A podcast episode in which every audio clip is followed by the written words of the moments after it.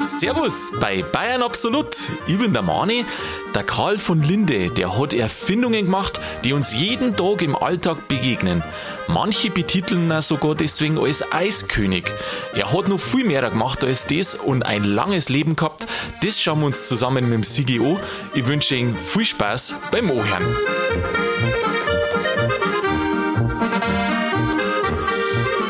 Servus, grüß dich, Sigi, habe ich dir. Grüß dich, Mani.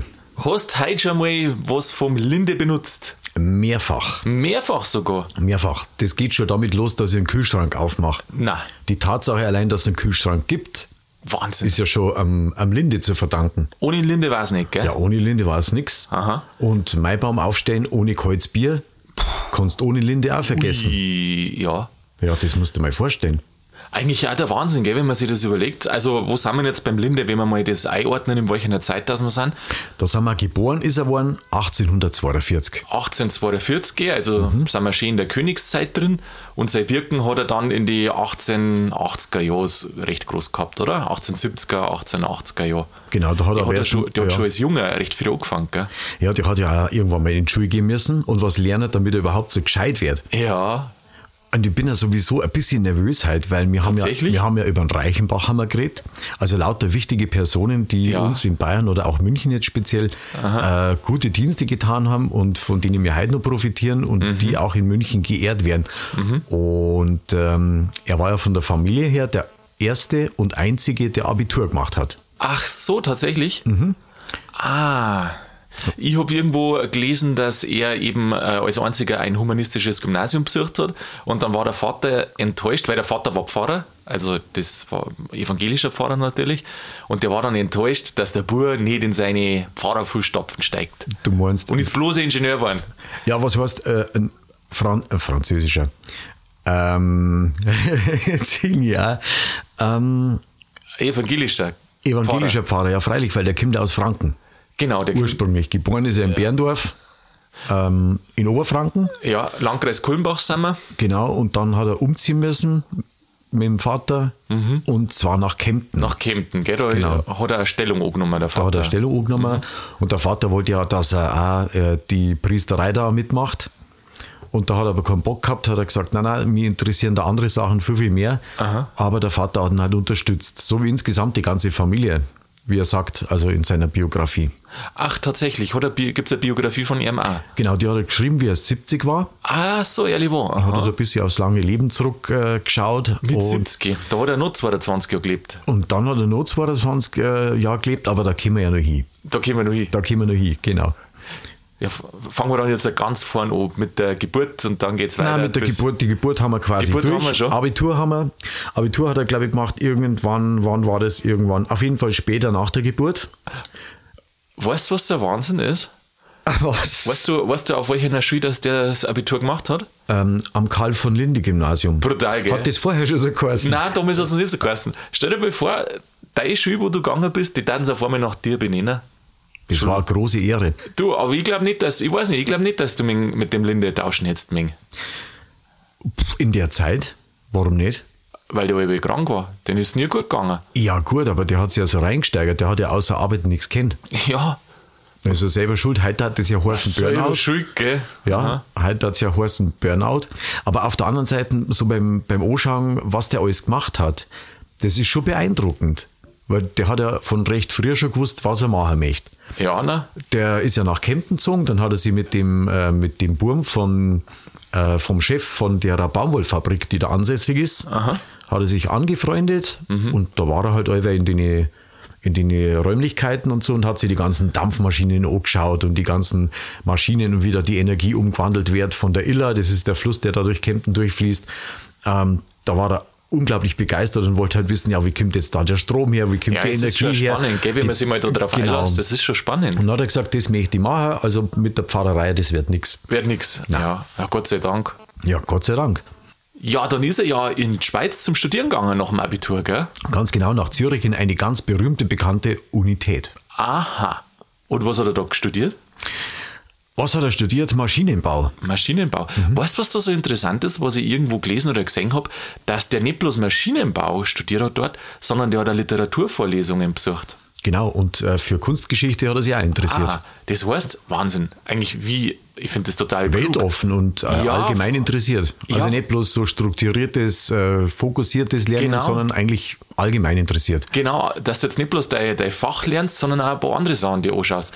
Weil heute hat man oft so das Gefühl, man, man ist eher so Fachidiot. Ein Fachidiot, ja. Mhm, gell? Genau. Also recht, links und rechts weiß man nicht viel, aber halt das, was man weiß, weiß man gut. Ja, die Musik hat ihm immer ganz gut gefallen. Mhm. Und dann hat er sich getroffen mit ein paar Leuten äh, zum Musizieren. Ja. Und dann war das scheinbar so gut, äh, dass er die Geige dann daheim gelassen hat und hat dann eher bloß zugehört. Das Niveau war so gut, ja, gell? Ja. Aha.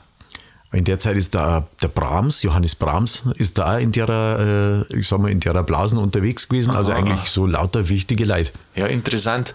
Ja, was er sagen, dass der, der hat ja nicht viel Geld gehabt und die sagen, dass er deswegen nicht zu die, ähm, was soll ich sagen? Feierlichkeiten. Zu die Feierlichkeiten gehen können, weil sie das nicht leisten noch können.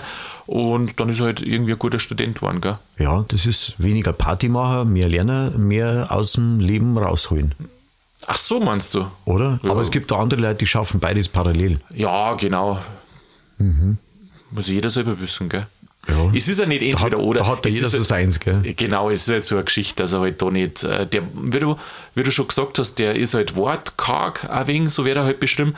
Wahrscheinlich hat das eher eine größere Rolle gespielt, dass er vielleicht nicht so der Partymensch war. So introvertiert. Introvertiert ein bisschen. Aber hat ein hohes Ansehen gehabt, auch bei den Professoren, gell? Und hat da gute Kontakte, ein gutes Verhältnis ja, zu den freilich, Professoren. Der hat gute Kontakte gepflegt und er war natürlich auch super fleißig und das imponiert natürlich einem Professor, äh, wenn es umgesetzt wird, was der da vorne verzeiht. Ja, na logisch. Bisschen ausgeschmissen haben, gell? Ja, haben sie noch rausgeschmissen? Ja, exmatrikuliert. Psst, ah, weg, okay. Ach, so Servus. Exmatrikuliert ausgeschmissen, ja. ja. ja. aber gut, aber die Referenzen hat er gehabt, also ja, ja Name hat er sich schon gemacht. Äh, ist das normal für die, dass etwa einfach von der Uni geschmissen wird? Das soll schon mal vorgekommen sein. Ja, aber das ist nicht so einfach. Echt, oder? Was muss denn da alles so stehen? Er hat an irgendwelchen Protesten oder irgendwas hat er teilgenommen. Skandal, aber ich glaube, das ist man so gewohnt von den äh, Studenten, oder? Dass die Pro ja. Also von den heutigen. Ja, die kennen Oder war das allweil schon so? Du, junge Leute müssen ein bisschen aufbegehren. aufbegehren. Das finde ich gehört dazu. Das ist, ist das dann die zweite Pubertät? Weiß ich nicht, Sigi. Vielleicht ein junges Erwachsensein. Ein junges Erwachsensein. Ja, ja. ja okay, von mir aus. Ja, dann haben sie ihn ausgeschmissen und dann hat er halt sein Diplom nicht mehr machen können, gell? Und dann ist er aber, dann ist er aber durch die Referenzen, hat er dann gleich wieder wo zum Arbeiten äh, anfangen dürfen ich glaube zuerst in Kempten oder wo das als erstes war. Da hat er in der Baumwollfirma gearbeitet, erst Ach, einmal ein Jahr. Die, dieselbe Baumwollfirma war das. Ja, da. genau, aber da ah, hat ja. er eigentlich bloß so ein bisschen gewurstelt, weil es mit der Festanstellung wohl nichts geworden ist. Irgendwie, das, das war richtig schwierig. Also eigentlich auch faszinierend, gell? da bist du so ein guter Student. Aber vielleicht ist das das Diplom, was ihm gefehlt hat. Ja, klar. Er hat ja keinen Abschluss. Ja. Er ist ja gut, aber er hat keinen Abschluss. Ja, das stimmt. Ja gut, aber er war ja sowieso immer so sein, sein Eigending. Er hat ja gewusst, was er, was er kennen hat ja. und hat das einfach durchzogen. Aha, aha. Und vielleicht ist das das Wichtige. Einfach machen und nicht äh, Papier und Stempel. Tja, klar. Mehr machen, weniger schreiben und reden, gell? Dann ist er nach Berlin nach gut, da war er nicht lang bei dieser ersten Zwischenstation, da war er nicht lang. Und dann ist er nach Berlin, auch in einem Maschinenbauunternehmen, Borsig. Borsig war ein Lokomotivhersteller, glaube ich. Ja, das, ja ich glaube schon, oder? Mhm. Und ähm, da Eisenbahn. war er dann an der Werkbank und hat irgendwie so, ich weiß nicht, zehn, zehn Stunden Schichten oder was er da gehabt hat. Mhm. Und hat sich beschwert, ja, er will ja ins Ingenieurbüro und will nicht da an der Werkbank da die ganze ja, Zeit. Und Essen ist scheiße und Arbeitszeit ist ja, scheiße und, und alles, viel zu und grobe Leid. Alles furchtbar. Ach, und da hat er dann, ah, da hat er dann in Berlin seine, seine Frau, hat er die da kennengelernt, oder? In Berlin war das? Echt? Ich weiß nicht wo. Also sei, die, seine spätere Frau. Die Helene. Die Helene, mhm. Cousine zweiten Grades, ich weiß nicht, was das heißt. Ja, das recherchieren wir heute nicht. Nein, das recherchieren wir nicht mehr. Also weitschichtige Verwandtschaft anscheinend von der mütterlichen Seite. Genau, Stammbaumforschung weil, durch weil Bayern bei absolut. habe ich nicht irgendwo, jetzt weiß ich nicht, war das da oder war das dann in Minger, weil die sind dann zusammen nach Minger runtergegangen. Äh, da hat er bei den Schwiegereltern, also bei der Helene, ihre Eltern, einmal in der Woche eine warme Mahlzeit gekriegt. Was, einmal die Woche? Ja, mei, vielleicht ist öfters vorgekommen, aber ich habe gelesen, einmal die Woche und das hat ihm so gut taugt. Achso, das ist ja gut für den Körper, gell? Ja, Selbstkasteiung und Fastenzeit. ach, der wird das nicht äh, freiwillig gemacht haben, oder? Ja, Oder hat der zwischen, die hat schon zwischenzeitlich was gegessen, auch, oder? Ach, Sigi, ja, freilich. Aber du hast es doch gerade selber gesagt, das Essen war scheiße, das war schlecht. Der hat doch da nichts Gescheites gehabt anscheinend. du meinst, als, als die Krönung der Woche war er dann bei den Schwiegereltern eingeladen und dann ist er gescheit verköstigt worden. Das, ja. So, ja. gut. Und mein Gott, wenn du die ganze Zeit arbeitet, vielleicht, weißt du, das war ja so ein gescheiter Mensch. Und das kann ja sein, dass die gescheiten Menschen sich nicht selber gescheit ernähren können. Also, Was? ja, dass die nicht kochen können oder was. Ja, ich, gut, ich weiß viele nicht. gescheite Leute kennen viele andere Sachen nicht. Ja, das stimmt. Da sind wir ja schon wieder bei diesem, ähm, wie hast du gesagt, ähm, Fachidioten oder äh, dieses fokussierte Wissen auf ein Thema, wie heißt das? Ja, so, weiß nicht, äh, Nischenwissen oder, oder Spezialwissen. oder? Spezialwissen? Aha. Spezialwissenschaftler ist er dann. Ein Spezialwissenschaftler. Hätte man jetzt gesagt, oder? Und weil ja jeder Wissenschaftler Spezialwissenschaftler ist, lasst man das Spezial einfach weg. Verstehst du?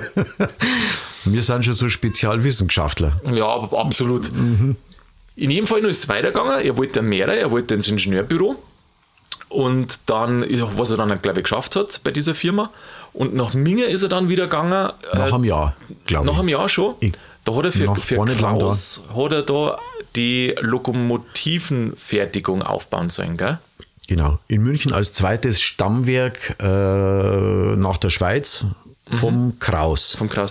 Das finde ich ist auch spannend. Also, der war ja ungefähr Mitte 20 und dann wird der da und hat wenig Berufserfahrung und dann wird der da mit Der große Zampano und der betraut. alles aufbauen, ja. eine Lokomotivenfertigung. Ich weiß nicht, vielleicht stellt man sich das heute alles größer vor. Gut, vielleicht waren das damals bloß ein paar Leute, die wo da gearbeitet haben. Das glaube ich nicht. Aber trotzdem, auch wenn es jetzt vielleicht bloß 10 gewesen sind oder was, das ist ja schon, ja, schon eine ja Wahnsinnsaufgabe. gut, aber du gell? baust ja, du baust doch äh, ein Lokomotivwerk nicht mit zehn Mann auf. Du, Da äh, muss dann, da muss, irgendwer muss das konstruieren, der muss das zeichnen. Naja, das sowieso. und aber die, zusammenschrauben. ja, das sind ja Firmen, Firmen, die arbeiten dazu. Ich weiß ja nicht, wie viele Lokomotiven das die da gemacht haben. Kann ja vielleicht nicht so viel gewesen sein am Anfang. Ja gut, in der damaligen Zeit hat es wenig Elektroautos gegeben. Ja, ja. Also Lokomotiven, Dampfmaschinen so, und so weiter mit diesen Antrieben, ähm, da hat man schon Geld verdient. Das war schon ein riesen Industriezweig. Ja. Also ich fand es krass, äh, eben da in Minger, im Süden von Minger, hat er dann die Lokomotivenfertigung aufgebaut. Wann war der eigentlich an der Uni? War der davor oder danach an der Uni in Minger? Das war danach. Das war danach, gell? Ah, da hat er die Fertigung aufgebaut. Genau, da war er erst einmal. Mhm. Da hat er recht gut verdient auch. Ist ja eigentlich auch interessant. Gell? Heute kennt man die Firma Kraus in Verbindung mit Maffei. Also Kraus Maffei. Und bei Maffei hat er sich auch erst beworben, hat die Stelle aber nicht gekriegt. Ach, echt, oder? Mhm. Aha. Und die sind ja da im Maßfeld, hat es geheißen. Mhm. Weißt du, wo das Maßfeld ist? Äh, Frankfurter Ring oben, oder? Muss das sein? ach ja, genau da. Da in Mosach. Ah ja, da die Richtung, gell? Also so im, was ist das, Nord, Nordosten von Minger. Norden. Nord, Westen. Ah, Nord. Oder im Nord Also Norden. im Norden. Sagen ist wir, ja wurscht. sagen wir im Norden, da sind wir nicht verkehrt. Irgendwo da oben. Auf Norden jeden Fall, auf jeden Aber die Fall Gewerbegebiet. Lokomotivenfertigung, ach, das habe jetzt ich durcheinander gebracht. Die Lokomotivenfertigung hat der Oma den Maßfeld aufgebaut, da im Norden. Und seine eigene Lindefirma, die wo er dann später angefangen hat, die war im Süden von Minger, Höllri Höllriegelskreuz. Da hat Da es Pullach. hingebaut, ja. Da hat er die gebaut. Aber erst später. Aber erst später. Also nicht, nicht zu früh. Gehen wir schon an die Uni, Sigi, oder hast du noch was dazwischen? Ähm, ja, äh, vielleicht ist ganz interessant zu wissen, weil ähm, das Produkt, was die da äh, hergestellt haben, da in der, in der Uni hätte ich schon was gesagt, da beim Kraus, äh, da haben sie eine Auszeichnung bekommen. Eine, eine Goldmedaille oder Auf ein, der Weltausstellung, Ein, auf der gell? Mhm. Weltausstellung in Paris. Und zwar war das eine Lokomotive, die man halt im Deutschen Museum anschauen kann. Ah, ja. Und die heißt Kraus Nummer 1. Kraus Nummer 1. Glaube ich, hat er einen Spitznamen, oder? Land, was? Landwürden. Schön. Ist fast Landwürmchen gesagt. Schön. Keine Ahnung warum. Landwürden. Schön. Landwürden.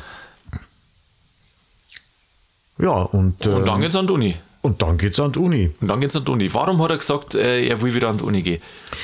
Ja, weil ihm das wissenschaftliche Arbeiten irgendwie gefehlt hat, die ganzen Entwicklungen und auch das Weitergeben von vom Wissen. Vom Wissen.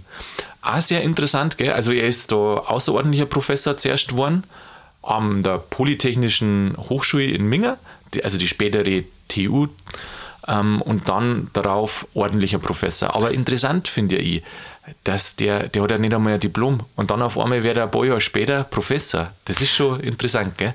Ja, aber ist es nicht so, dass gesagt haben, ey, wir wollen die äh, Münchnerische Polytechnische Universität gründen und er sollte damit beim Aufbau dabei sein?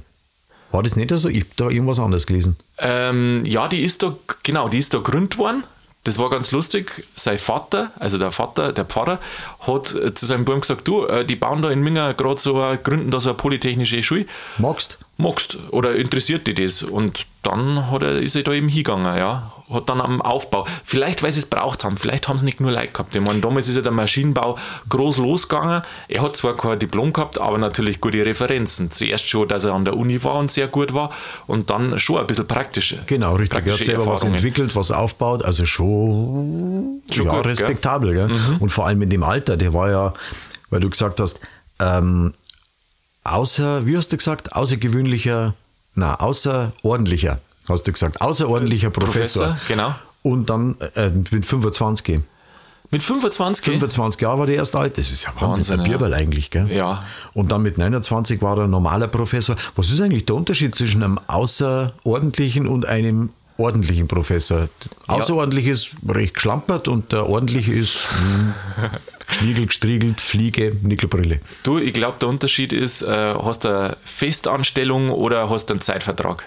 So glaube ich, ist das so ein bisschen kann man es vergleichen. Ja. Ah, okay. Ordentlicher Professor, das ist, du hast einen festen Lehrstuhl und den, wenn du hast, zumindest das bei uns in Deutschland so, dann musst du schon was zu Schulden kommen lassen, dass die da wegbringen. Ja, fester Stuhl ist ja, wichtig. Und ein außerordentlicher, ähm, das ist halt meistens so, so ein zusätzliches, der ist noch nicht fest installiert in der Uni. Ähm, da kann es sein, dass du halt den, da heißt zum Beispiel, okay, das geht jetzt drei Jahre oder, oder wie lange auch immer die Verträge da geschlossen werden und dann danach muss man schauen, wie es weitergeht. Ja. Ja, das, also, wobei sie außerordentlich eigentlich schon fast besser anhört als ordentlich, gell? Ja, das ist zu brav, gell? Ja, ja.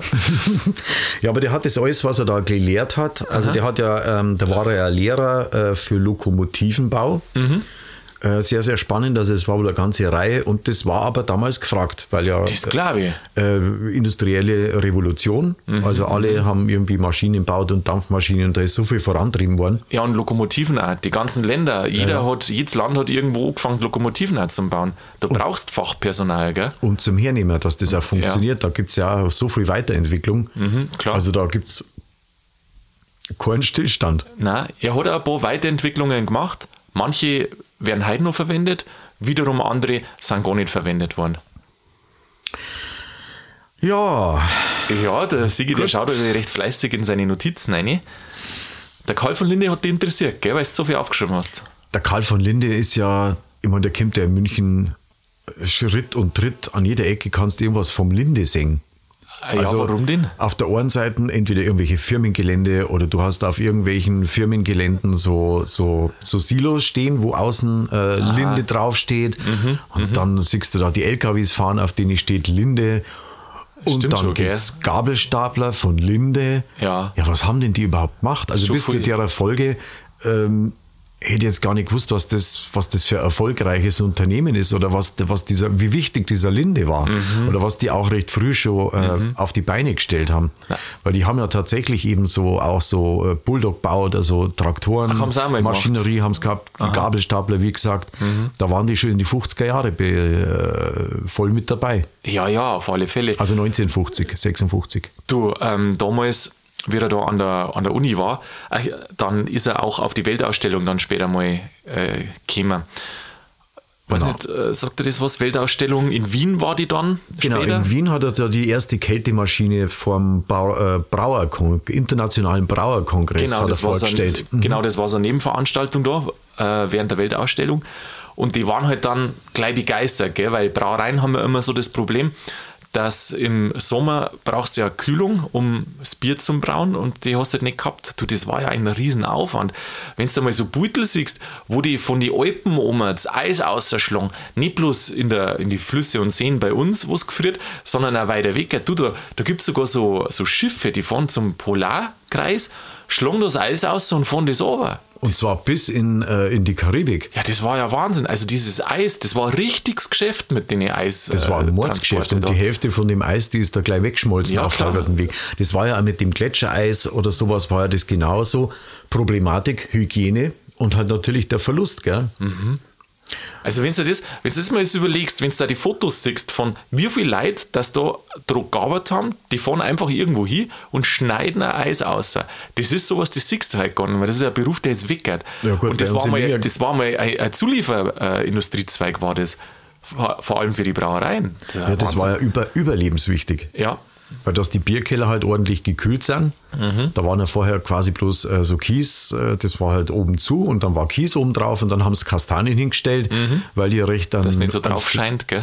Damit es nicht drauf scheint und die Kastanien sind halt speziell Kastanien, weil es halt so einen flachen äh, Wurzelstock haben.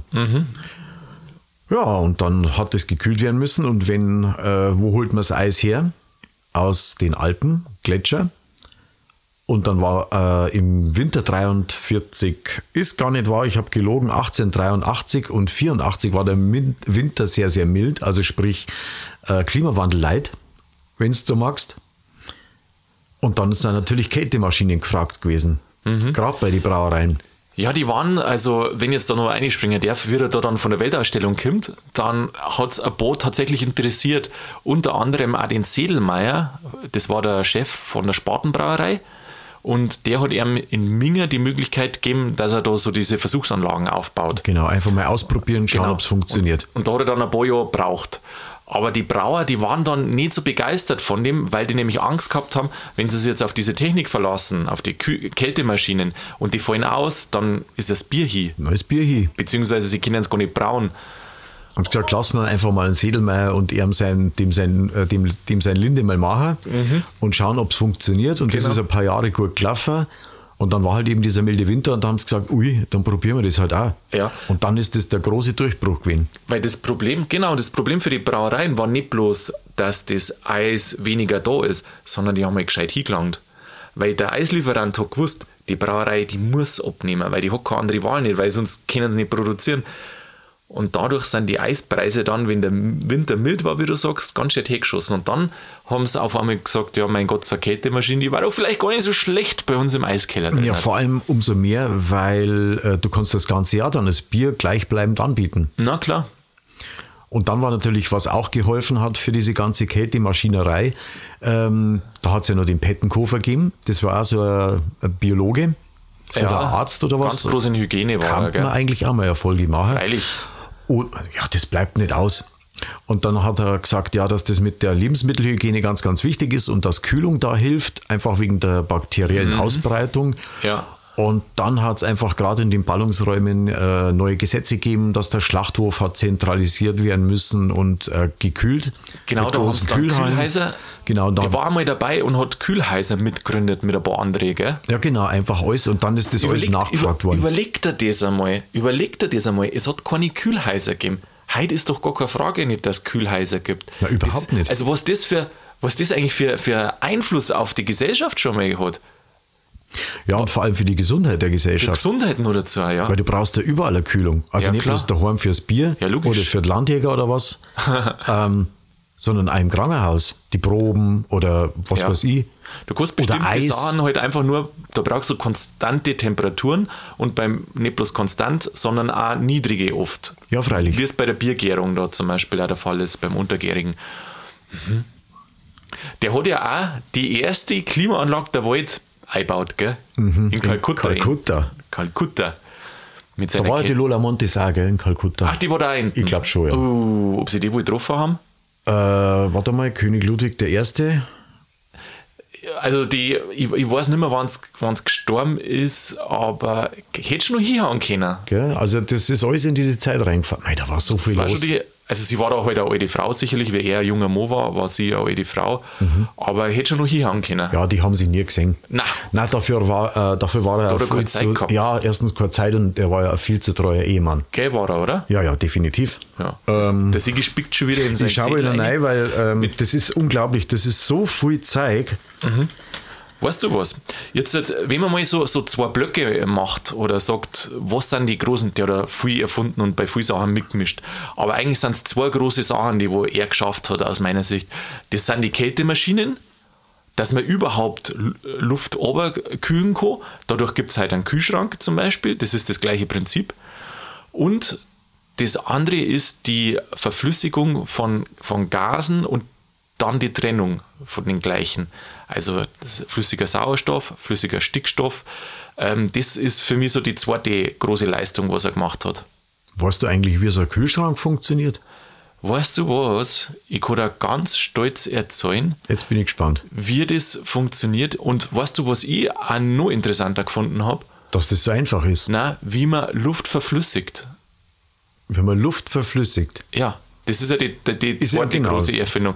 Ähm, er ist, wenn wir jetzt da rein von der Chronologie her ein bisschen springen, er hat die Kältemaschinen dann super aufgezogen, ist ein Riesengeschäft geworden, in ganz Europa ist es verkauft worden, immer mehrer und irgendwann hat er dann einmal wieder gesagt, na, äh, nach, ich weiß nicht, zehn Jahren oder wie lange dass er das gemacht hat, gute zehn Jahre, dann hat er gesagt, okay, jetzt habe ich meinen geschäftlichen Erfolg da, ich kann mit der Erfindung bei den Kältemaschinen jetzt nicht mehr die großen Sprünge machen, er mich interessiert was anderes. Und dann ist er wieder rausgegangen aus dem Unternehmen und hat sich dann wieder der Forschung gewidmet. Und da ist er dann eben drauf gekommen, Luft zu verflüssigen.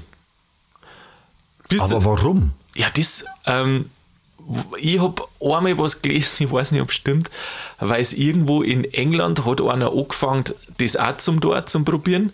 Und da wollte er dem, also ich weiß nicht, ob das stimmt, aber das war da gestanden, dass er dem Engländer da eins reinwürgen wollte oder so, weiß nicht, ob reinwürgen das richtig ist, aber so, er wollte es halt dem zeigen. Wie es funktioniert. Ich kann das, gell? Ich- Ich, mhm. bin da der Chef und nicht du da hinten.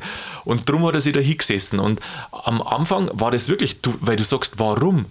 Ähm, er hat's da, ich erkläre gleich, wie es geht, weil ich habe mir das echt äh, angeschaut und ich, weil ich fand das so, so, so wahnsinnig. Überleg einmal, die Luft, die uns umgibt, die wo du einschnaufst, die verflüssigst du. Wie geht denn das? Also ich finde das, ich find das so total faszinierend. Ja, weil Luft ist ja ein Gas. Ja, freilich ist der Gas, natürlich. Darum ist das Zusammendruckst. Ich weiß schon, es gibt flüssig, fest und gasförmig. Natürlich, die ganzen Aggregatzustände. Ich war ja auch in der Schule.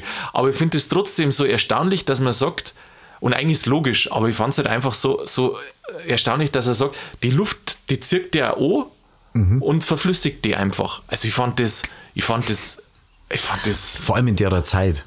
Vor allem in du der hast ja Zeit. nichts vorstellen können. Ja. Du hast da geschaut, okay, wie bringe ich das Brot auf den Tisch? Und der Ja. andere macht sich Gedanken, wie machen wir Luft flüssig. ja, und weil du gesagt hast eben, warum hat er das da? Ähm, da hat es damals keinen richtigen Anwendungsfall, so wie ich das gelesen habe, gegeben. Also, der hat nicht gewusst, was er dann damit machen kann.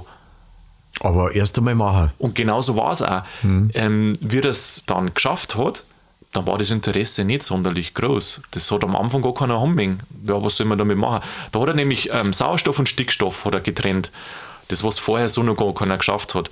Äh, übrigens, das, was er damals dann gemacht hat, das war ungefähr in die 1890er Jahre, glaube ich. Äh, Das ist ja heute noch eine Riesengrundlage von den Linde-Gasen, dieses System, was er damals entwickelt hat. Das ist, hat nach wie vor Bestand. Ja. Und zwar weltweit mittlerweile. Ja, auf alle Fälle. Und willst du jetzt nicht wissen, Sigi? Ich, ich fand das Ich so, bin gespannt, so spannend. Ich, ich, ich, ich, ich freue mich schon, dass das du erklären darfst, weil ich habe es mir x-mal angeschaut, damit, wenn ich in die, äh, in die Verlegenheit komme, das zu erklären. Mhm. Wie bringe ich das rüber, dass, sagen wir, dass der Hörer, der normalerweise jetzt, was weiß ich, sein Brotzeit macht, nebenbei das hört und sagt, ja, mei, das ist doch logisch. Logisch, gell? Eigentlich ist logisch. Du, wenn du das jetzt einmal gehört hast, dann finde ich, ist logisch. Aber jetzt weiß ich, jetzt probier es einmal, ob ich es erklären kann. Also, Luft zum Verflüssigen, das ist eine verrückte Angelegenheit, aber eigentlich gar nicht so schwer, wenn man es versteht, wie es geht. Luft verflüssigt sie, wenn es ganz, ganz kalt ist. Also da muss fast minus 200 Grad haben, dann wird die Luft auf einmal flüssig. Und jetzt ist eigentlich nur noch mal die Frage, wie schaffe ich es, dass die Luft so kalt wird? Und das schafft man, indem man einen Trick anwendet. wenn du einen Kompressor vorstellst, in einem Kompressor drin ist eine Luft und dann wird die Luft zusammendruckt. Gell? Und wenn die Luft zusammendruckt wird, dann wird die warm. Warum ist das ja so? Meint es halt physikalisch, man kennt es aber von der Luftpumpen. Wenn man eine Luft aufpumpt im Reifen, die Luftpumpen wird dann auch warm, weil eben diese Luft zusammendruckt wird. So, wenn man dann einen, die Luft wieder auslässt, dann wird es wieder kalt. Wenn wir jetzt die Luft in dem Kompressor drin nehmen, jetzt tut der die zusammendrucken, dann sagen wir mal, ist die Luft auf einmal 10 Grad wärmer, weil es zusammendruckt ist. Dann tut der Kompressor wieder loslassen auf den Zustand von vorher. Dann wird es wieder 10 Grad kälter. Dann ist es wieder genauso warm wie vorher. Jetzt mal ganz naiv gesagt. Der Physiker der hat vielleicht nur ein bisschen Reibungsverlust und was weiß ich was sagen. So. Und wie schaffst du es jetzt über diese Methodik, die Luft kühler zu machen? Ganz einfach. Du druckst das zusammen, dann wird die warm, die Luft. Und diese 10 Grad wärmer, wo die Luft dann wird, wenn es zusammendruckt ist, die 10 Grad, die kühlst ober. Die kühlst dann ober. Und wenn es das dann wieder auseinanderlasst, die Luft, dann ist die natürlich nimmer so warm wie am Anfang, sondern auf einmal kälter. Und zwar genau um das kälter, wie es du oberkühlt hast. Und warum brauchst du das Komprimieren? Du brauchst diesen Kompressor deswegen, weil bei einem Bogrot ist er nur einfach zum Verstehen. Aber wie willst du das in Oberkühlen, wenn du schon mal bei minus 100 bist? Dann druckst du das zusammen, was weiß ich, dann wird es vielleicht, äh, na, erwärmen sie auf minus 98 Grad bloß nochmal, dann musst du aber das auch trotzdem wieder oberkühlen. Und verwenden und, und funktionieren dort das Ganze, weil du das, was du jetzt oberkühlt hast, die Luft, wieder in den Kreislauf einschickst und dann die nächste damit wieder Stickerl oberkühlst. Das ist wie so, wie so eine so eine Spirale, eins nach dem anderen, eins nach dem anderen, immer weiter, immer kühler, immer weiter, immer kühler. Das tust du ganz, ganz oft ähm, wiederholen, das Verfahren, immer wieder zusammenpressen. Wenn du das zusammenpresst, wird es wärmer, das ist dein Vorteil. Dadurch kannst du mit der anderen kühlen Luft, die wo du hast, das wieder Stickerl oberkühlen, dann tust du das wieder auseinanderlassen und dann hat dieser physikalische Effekt eben, dass dann kälter wird. Und dann hast du es wieder Stickerl kälter gemacht und das machst du dann immer wieder, bis genau diese Temperatur also diese Minustemperatur erreicht hat, die wo du willst, und dann auf einmal fängt die Luft an, sich zum Verflüssigen. Und was er da geschafft hat dann später, ähm, er hat dann geschafft, also wie, wie du hast dann das auftrennen in, in Stickstoff und Sauerstoff, ähm, wenn es flüssig ist, dann tust du es wieder langsam erwärmen lassen und weil die unterschiedliche Siedetemperaturen haben, kostet als erstes, das was als erstes entweicht, dann sauber ähm, ab, wie sagt man? Ab, abdestillieren. Ab, ja, Oder? Ja, Weckertor halt einfach. Weckertor. Und, und dadurch hast das du getrennt. Also das, das, ist das ganze Geheimnis oder das, das große Geheimnis von, wie man Luft verflüssigt. Genau. Also die komprimierte Luft ja. extra abkühlen. Genau. Nur mal ähm, einen Druck rausnehmen. Genau der ja dann, das, was da das Ergebnis ist, dann eine kühlere Luft, genau. die dann wieder gekühlt wird, zusammenpresst und dann natürlich nicht mehr so warm ist wie das, was man beim ersten Durchgang gehabt hat, genau. sondern ein immer wieder währender, ähm, sich wiederholender Vorgang, Aha. der immer mit, ähm, der quasi die, die Luft, die komprimiert wird, wird jedes Mal kühler in dem Zustand. Also genau dieses Prinzip mit dem, dass man die Luft zusammendruckt und dann kühlt sie sich dadurch leichter ab, weil es einfach höhere Temperatur dann hat, genau das verwendet man beim Kühlschrank auch, dieses Prinzip. Hauptsache das Bier ist kalt. Ja, das interessiert einen Endkonsumenten dann, Hauptsache das Bier ist kalt. Also wenn man so sagt, er ist sicherlich nicht, er ist ja nicht der Einzige gewesen, der wo an Kältemaschinen geforscht haben, hat, äh, das waren andere auch, aber er war halt da führend und es war wohl so, dass seine Maschine irgendwie besser waren als die von den anderen. Das muss so gewesen sein. Ja, definitiv, weil der Erfolg der wirtschaftliche hat ihm ja dann recht gegeben. Ja, der hat ihm recht Weil wo das dann halt aufgekommen ist mit dem, mit dem Winter, da ist ja das viel, viel mehr nachgefragt worden mhm. und auch mit den Hygienevorschriften und so weiter in den äh, Schlachthäusern oder wo auch immer, Molkereien zum Beispiel waren da auch gleich mit dabei. Mhm, ähm, da hat er recht Erfolg gehabt und Erfolg hat er vor allem deswegen gehabt im Vergleich zu den anderen Mitbewerbern, weil Kältemaschinen hat es ja so schon gegeben. Ähm, der hat aber verschiedene Verfahren eben äh, entworfen, wo das einfach nochmal effizienter ist. Mhm. Der hat das dann mit Ammoniak gemacht, die anderen auch, aber er hat es so geschafft, dass das Ammoniak, was ja hochgiftig ist, äh, nicht ausläuft. Mhm Und die Maschinen hat er so klar bauen können und auch liegend, dass die einfach bequem in Bierkellern zum Beispiel Platz gehabt haben oder unter der Erde. Aha, aha. Äh, in dem, da haben sie ja Anwendungsmöglichkeiten, haben sie ja gesucht. Ja, und dann haben sie eine Eisbahn gebaut. Und da auch gemacht? Mhm. Eine Eisbahn haben sie gebaut, luxuriöses äh, Vergnügen erst einmal. Und dann natürlich sowieso mit der breiten Masse dann für die breite Masse. Aha, aha. Äh, Berchtesgaden, äh, Sommerrodelbahn zum Beispiel, äh, nicht Sommerrodel, was labert die da? Weißt du, diese, diese Eisbahn, äh, diese ja. Eisbahn da Rodelbahn, ja. funktioniert er halt nach demselben Prinzip. Ja, genau. Alles über diese Kältemaschinen. Und der andere Zweig mit den Gase, das ja eine Weltfirma ist, auch heute, das ist äh, beispielsweise, da sind auch, am Anfang haben sie es ja nicht brauchen können, habe ich dir ja erzählt. Und dann auf einmal ist es losgegangen, wie es dann Verwendungsmöglichkeiten gefunden haben.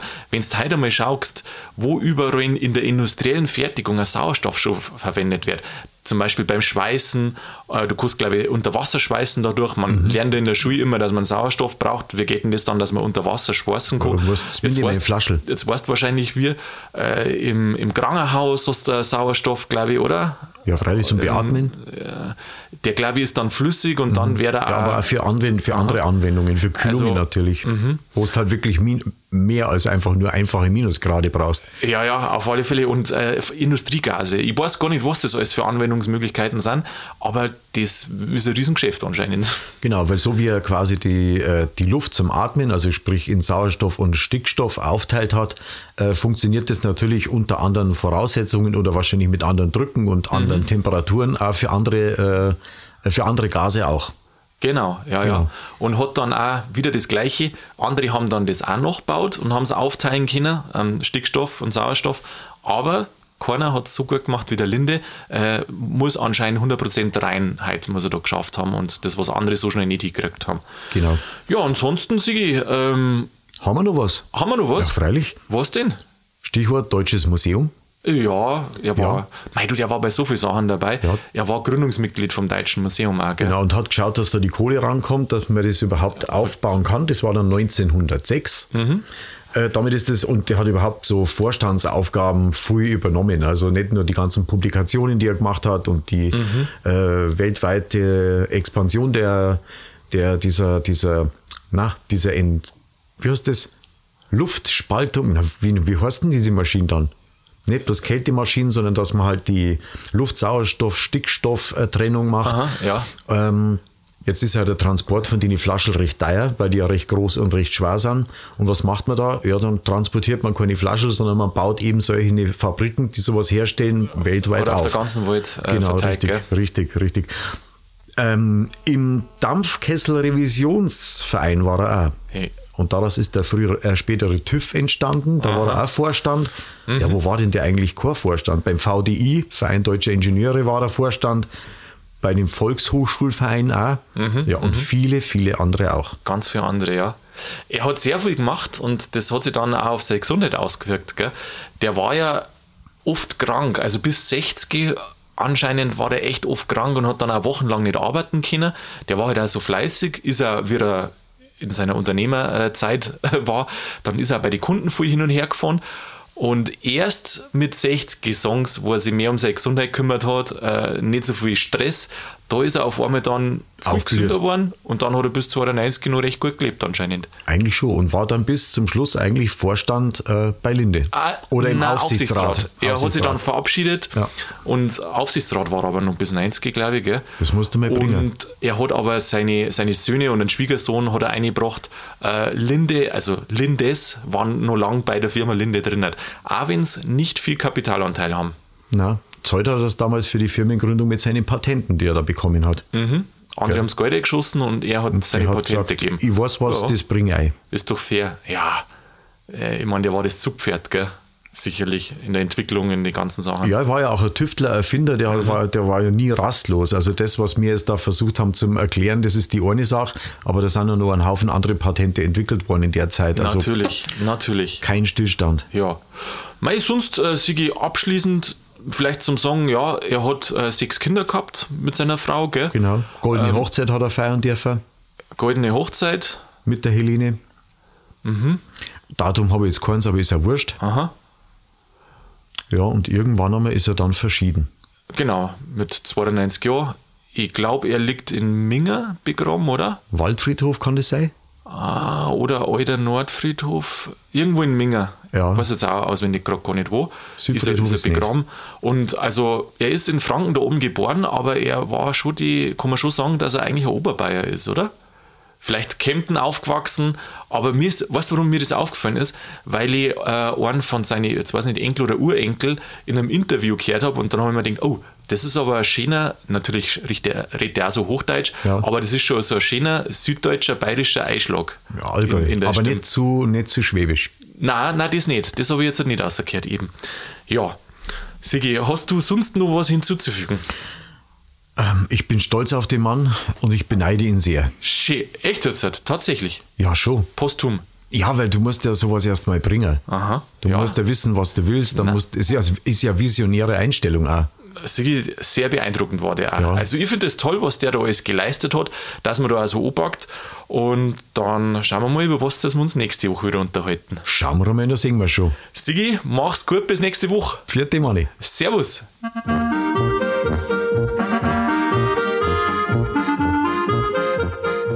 Das war's schon wieder von Bayern Absolut, zumindest für der Folge.